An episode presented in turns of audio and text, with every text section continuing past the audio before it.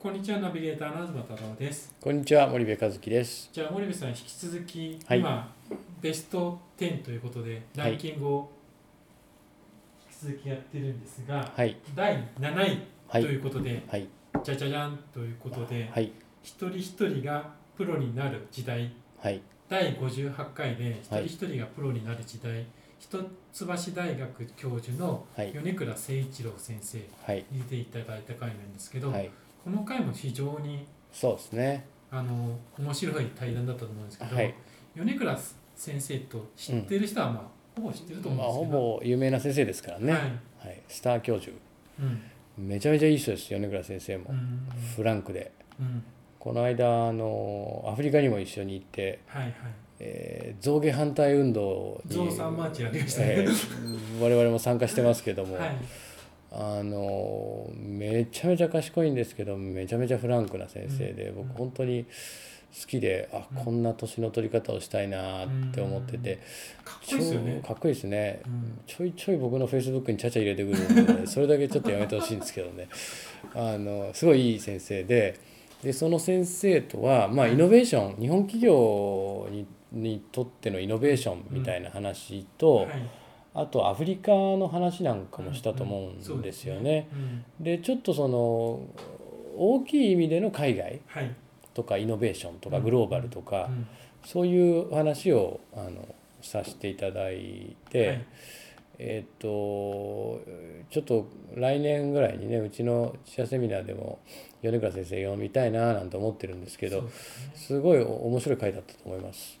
南アフリカ行ってどうでした？いやー楽しかったですよ。うあのまああの大学で授業を受けたりとかね、はい先生の講義を受けたりとか、あとあの貧困層のあの居住エリア行ったりとかね、えーっとまあ一方でサファリに行ったりとか、はいあのうんしましたし、はい。あの南アフリカはまあブリックスの S を大文字にするとサウスアフリカですからね。ね。非常に大きい市場ですし、うんうん。あの今これだけアフリカやってる先生も米倉先生ぐらいじゃないかなと思うんですけどね。うん。米倉先生の回はですね。このうん。第57回58回、59回60回とうん。こちらも4回に分けてうんあの渡って米倉先生にご出演いただいてますのではい、第7位は一人一人がプロになる時代ということでうん。米倉誠一郎先生でした。はい。ありがとうございました、はい、ありがとうございます。森部和樹のグローバルマーケティング。すべてはアジアで売るために。ポッドキャスト森部和樹のグローバルマーケティング。すべてはアジアで売るためには過去10年間で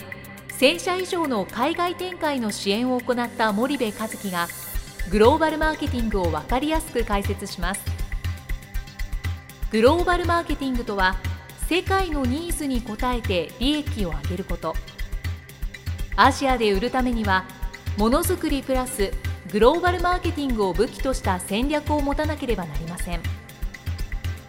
日本には素晴らしい企業が多く存在します。その企業とともにアジア市場を目指したい。再びジャパンアズナンバーワンと呼ばれる時代を作りたい。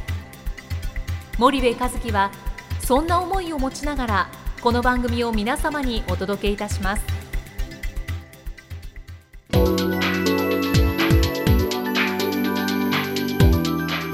こんにちはナビゲーターの東忠夫です。こんにちは、森部和樹です。じゃあ森さん引き続き米倉教授を伺ってるんですけど、はい。今回はどういうえ、あの、すみません、私どうしても先生に聞きたいことがありましてですね、全然ビジネスと関係ないんですけど、あの先生がやっている。ザ・サーチング・クランベリーズというバンドのお話を柔らかいところからちょっと今回入れたらなと思うんですけど先生ね。バンドをやってるんですか、バンドやってました。いやね、えー僕が大学時代に、はい。これもねすごい渋い「はい We shall be released」っていうですね、ボブ・ディランの「I shall be released」がもじったバンドをやってたんですけど、その時のバンドの仲間に鈴木さんっていう人がいて、今のサーチン・クランベリーズのはい。はい。バンマスなんですけども、えー彼のバンドでベースが足りないっていうのでですね、僕はベースを演奏しに行ったことがあるんですね、でそれから時が経て、で一橋大学が125周年の、まあ、記念ビデオを作る、はい。でその時に僕はあの大学で選ばれてそのビデオ担当委員になったんですよ、で今日はそのもう NHK とかまあコマーシャルでそのビデオプロデューサーをやっていた、えー鈴木さんっていう人が来るからね。っていうんで大学で打ち合わせをして、でするっていうことで僕待ってた。らドアがバッて開いてですね、おお鈴木さんじゃないの変わり果てた。姿になってしまってっていうもうお互いじじいになってました。からねそした。ら「ああそう久しぶりだね」とか言って、まあ、めでたくビデオはできたんだけども、でもまあ50過ぎてんだからバンドでもやろうかと言ってですね「おそれ久しぶりですね」やりましょうかっていう時にあの一緒にやることになったんですよ。でそその時の仲間がまあここにいるい全員いるんですけどおサーチン・クランベリーズと、これあのジョージ・ハリスンとかボブ・ディランとか、ロイ・オービソンが作った「 Traveling Wilburys」っていう、あのバンドがあって、それにもじって、あのサーチング・クランベリーズ、クランベリー兄弟、まあ探し求めるクランベリー兄弟とい。うことでですね、えー作ってで作ってるだけじゃあれだもんでって言って毎年ライブをやろうと。いうことでいつも11月の終わりか12月の初めに、えーライブをやってそのために練習をしているというバンドなんですよね。でその鈴木さんは今年はですね上智大学の卒業で、上智はあの開校100年ですね、今年。でその開校100周年の会があって、あのサーチング・クランベリー鳥を務めさせていただきました。え卵とか飛んできましたけど。やってる方が楽しかったです。で今年は12月1日にはい。赤坂の B フラットといー、はい。うライブハウスで、まあライブをやると。えボケ防止がいいんですよ。ー、これチケットはチケットはどっかどっかで売るんですよね。して見つけてえーください。サーチンクランベリーズ、はあのワンドリンク付き3000円も取るんですよ。僕は安いじゃないですか。バンマスにですね。いや3000円差し上げてきてもらった方がいいんじゃないか じゃあリスナーの皆さんもぜひネットで検索するとですね YouTube で先生がギター弾いて4人ぐらい並んでるのを私見てあの非常に面白いバンドだと思うので、えーぜひ。来てください。はい、というところでちょっとあの先生のバンドのお話が終わったわけなんですけど、まあ、あの前回ビッグイッシュとか日本元気塾のお話をお聞かせいただいたんですけど、今回ちょっと真面目なというかですね、えっと、ビジネス寄りのお話で先生のそのご研究の主でもあるそのイノベーションみたいなところについて少しあのお話をお聞かせいただければなと思うんですけども私も非常に読んで感銘を受けた「創発的破壊」というあの先生が出している本があるんですけどなんかそのイノベーションというところで少しお話をいただけたらなと思います。まあ、イノベーションというとですね、えーまあ、日本ではすごい技術革新みたいな話がですね、大きく取り上げられるんですけれどももともとそれを経済理論の中に当てはめたシュンペーターという人が、まあ、1912年にこの経済発展の理論という本を書いてですねそれを体系づけたんですけれどもその中ではもっと広い概念なんですよね。もちろん新しい商品もありますけども同じものでも新しい作り方をしてくれとか新しいマーケットを作るとか新しい原材料仕入れ先を変えるあるいは新しい組織。でそんな風に広い概念で、まあ、我々も社会に何か新しい価値を生み出す活動は基本的にはイノベーションであると。ですから例えば今年僕の一橋でやってる MBA のクラスにゲストとして来てくださるんですけど、メガネの JINS ジーンズの田中さん田中さんはやっぱりイノベーターだなと思うのは、メガネをかけない人にメガネを売ろうと、でこれやっぱりあのニューマーケットのクリエーションですよね、でメガネだと普通メガネをかける人にメガネをどうやって売ろうかですけど、メガネをかけない人に PC 用メガネとかですね花粉対策メガネとか、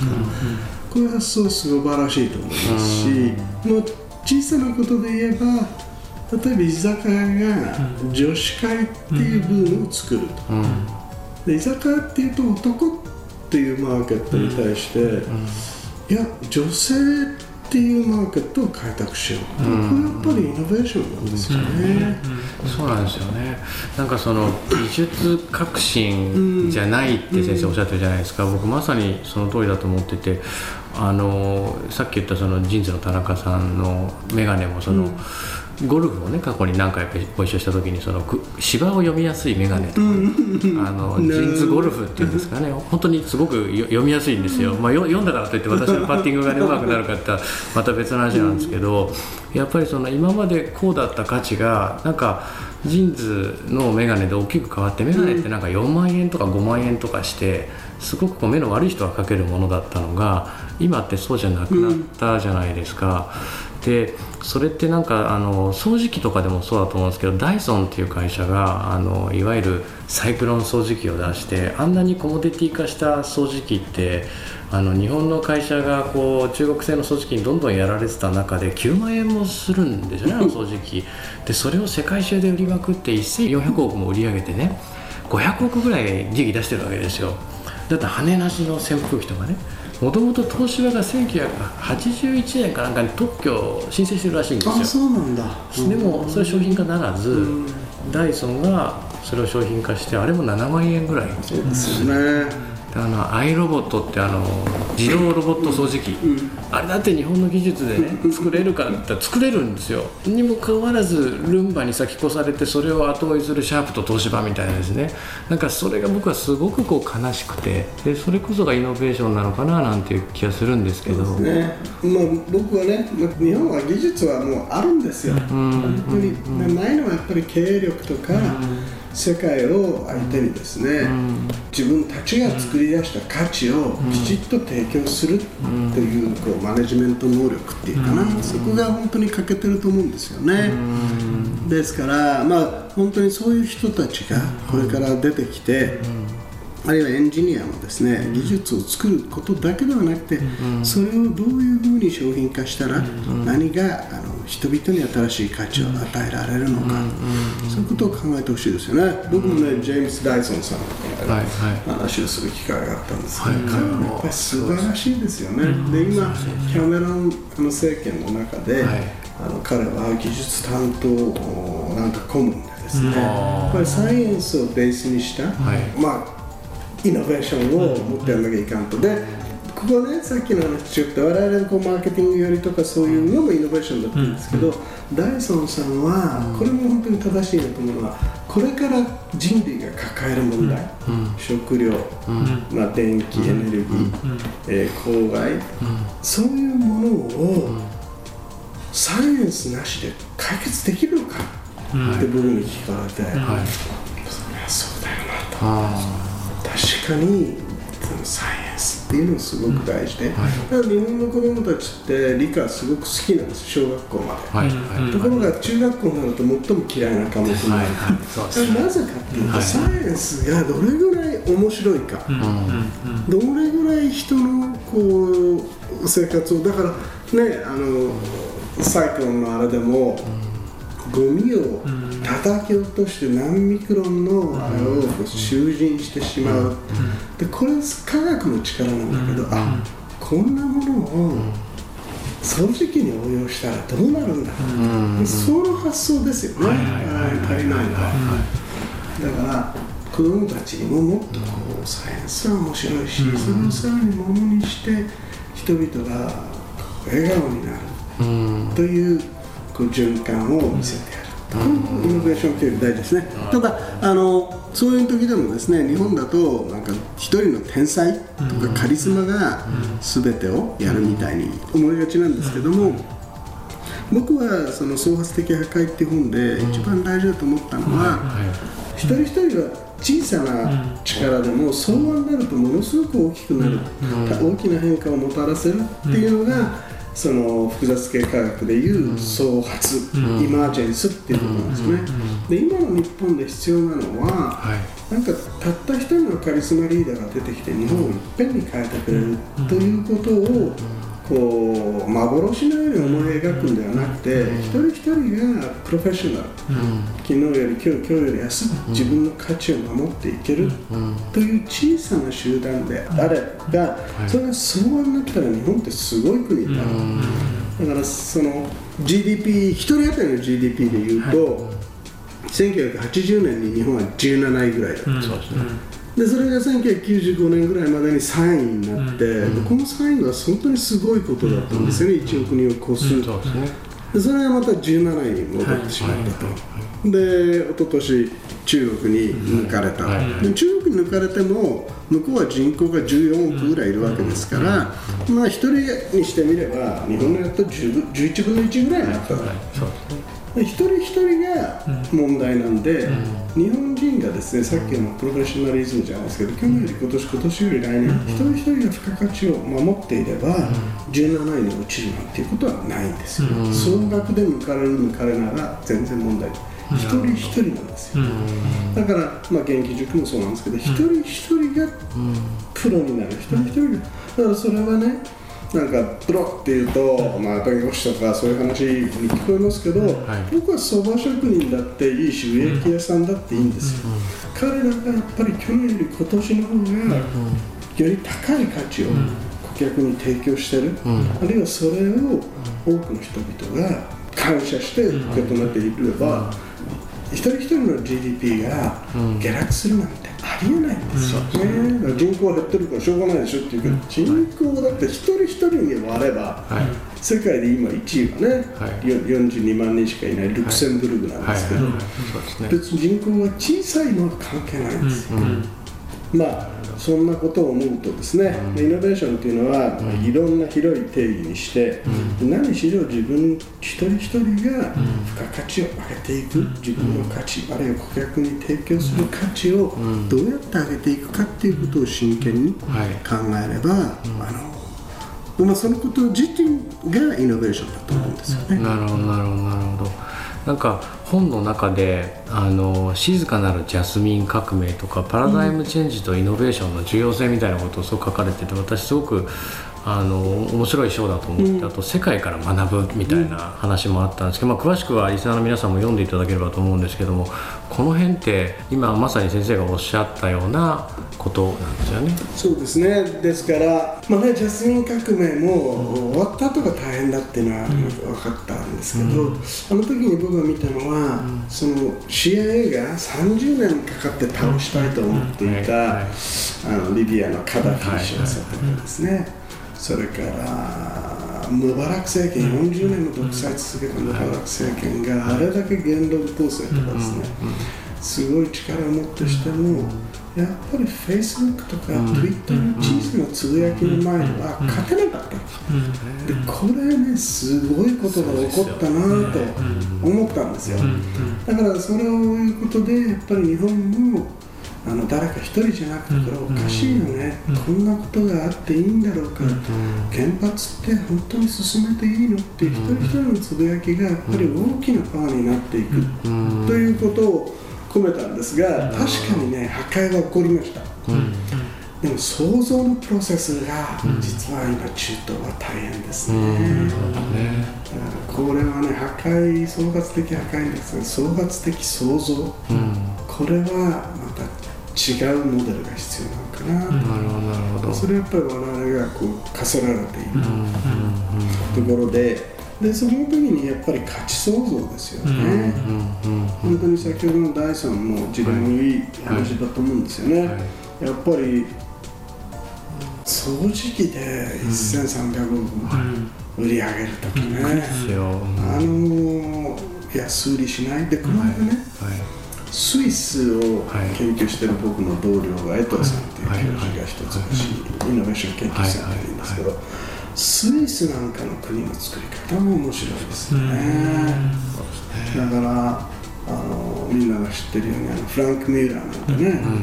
ジェノバのその魔法時計師とか言うんだけど、フランク・ミューラーなんて16世紀ぐらいからある車あの会社かと思ったので、1990年にできた会社だ、で1個ね何十万何百万もするのが売れてて、ね日本のね、はい。あの電波時計、はい。10万年に1秒しか狂わないと、はい。だから何なん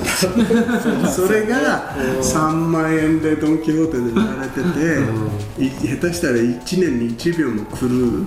時計が何百万円って売られてると、だから価値を作るというところなんですよね。確かにその時計の世界でいうと1980年代にクォーツが出てきてね、スイスの時計メーカーっていうのは壊滅したって言われたのが、それがそのトゥールビヨンとか言ってその時間狂わないとかって言ったって電波時計にはかなわないわけじゃないですか。それが1000万とかねパテックフィリップとかバシュロンコンスタントとかいっぱいいますよね。あれがやっぱり僕そのヨヨーロッパの凄さだなと思ってそうですね。価値を作る、うん。で車もそうなんですけど今中国含めていわゆる車作れるメーカーってのは世界中にあの100も200もあって、でテレビすら単なる受像機になってしまっている中でこういかにそのものにバリューをこう持たせるか多分あのベンツとかベントレーとかロールスロイスって新興国で車の需要が伸びつつもあの安い車って作る必要がないですよね。けど日本のあのメーカーさん、まあ、車に限らずどこもそうなんですけどこうコモディティかドリームプロダクトかどっちかに分類しなさいっていうとおそらく大半がこうコモディティかのところに分類されてしまってでそこで韓国とか中国とかこう出てきて戦っていく苦しさをなんかその先生の言うイノベーションでねバーンと変えていくと技術はあるわけじゃないですか。そうするとなんかよりいいものがねいいいい日本のこの未来っていうのが見えてくるんじゃないかなっていう気がするんですよね。まあ2つあって大事なことは、要するに日本の国内をもう起点にしないっていうことですよね、世界を初めからマーケットとして相手にすると、でその時に今度は逆に言うと本当に日本の強いのは何なのか、だから僕はねそのレクサスが初め出てきて、はい。ヨーロッパとかみんなねそのミニベンツとか呼ばれてたんだけど、レクサスハイブリッドが出てきた時に、ああこれは日本は勝てるかもしれない、なぜかっていうと、ハイブリッドっていう技術がはい。まだヨーロッパなかったね、今ディーゼルが出てきたんで、彼らも簡単には引き下がらないと思うけれど、あの僕はねヨルダンに行った時に、ハッサン皇太子がベンツに乗ってて、僕はハッサン皇太子に、これ恥だと、ね、中東の人間こそレクサスハイブリッドに乗るべきだって言ったわけ、要するにガソリンが一番大事な国っていうのは、彼らなんですよね。でその時にあのいやーって言ったらばお付きの人が「いや注文したけど待ってるのが半年かかるって言われてるんだ」って言われた時に、ああこれはすごいなと、ですから今言ったように世界の大きなマーケットでやっぱり高級車ってある、でもそこでこのメカとか伝統とかで欧州車に戦うのは難しいけど、日本の優れた技術、ハイブリッドっていうものがあるじゃないか、こういう組み合わせをね、やっぱりこう一種の光が見ましたね、だからこれからどん。なものが出ていけるん。だろうかと、で10万年に1秒しか来らないってすごいけど10万年生きる人がいないからね、価値として合わないん。だよね確かにそうです価値にはならないん。だよね実感がないねね、まあ、これ同性のあれだからいいけどさ成功なん。てね、はいやっぱり素晴らしいと思うん。だけど、ダルビッシュ有を使ってちゃダメだよね、だってプロダクトと、そのキャラクターの間に乖離があるもの、ダルシュってすごいと思うんですけど、でも彼はどういう価値を、であの成功グランデを変えたい人はさ、やっぱりこうエグゼクティブとか、日本の素晴らしいものを大事にするっていう、まあ50代60代の人が買うようなものを、価値訴求できてないと思ったね、もしそういう例えば金城なん。とかさん。を使ってるシーズンの電波時計も、あれも本当に変わりがあってもし僕だったらば絶対に NASA の研究者とか、はいはいはいその世界的に有名な機械工学の人、なぜかっていうと彼らにとって1秒っていうのがどれぐらい重要な人なのか、でこういう価値訴求とキャラクターの選び方とか日本は本当に下手くそですよね、広告代理店の提案みたいなあれがありますよね。広告代理店がセンスがないそうですよね。多分僕もでもあのグランドセイコー機械式時計としてはすごくいい時計で、え彼らの時計って数十万。けどこれを桁を1つ2つ変えるためにはどうしたらいいのかって一人で想像したことがあるんですけどね、やっぱスイスに本社をね移転させてグランド成功だけはグランド成功だけで一つ会社を別にしてこうブランドを確立させないともったいないでしょうね。ね。機械式の時計としてはね最高にムーブメントって素晴らしくて。なんかそんなイノベーションをね日本企業もどんどんどんどん起こしていけたらうん。非常にいい社会になるっていうまあ。技術を極める前にやっぱり価値だよね、価値ですね。を作ると、うん。そうですよね。いや先生大変興味深い話ありがとうございます。ちょっとまたあの時間が来てしまいましたので、またぜひ次回よろしくお願いします。お願いします。ありがとうございありがとました。うございました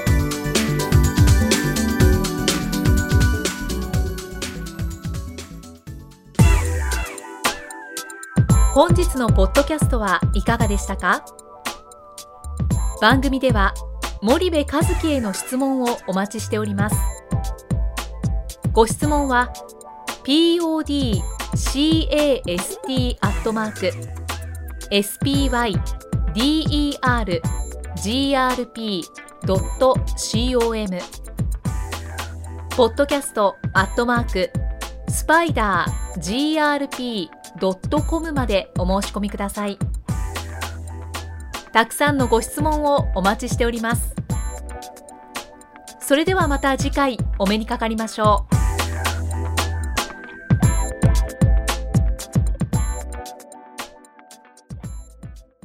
森部一樹のグローバルマーケティングこの番組はスパイダーグループの提供によりお送りしました。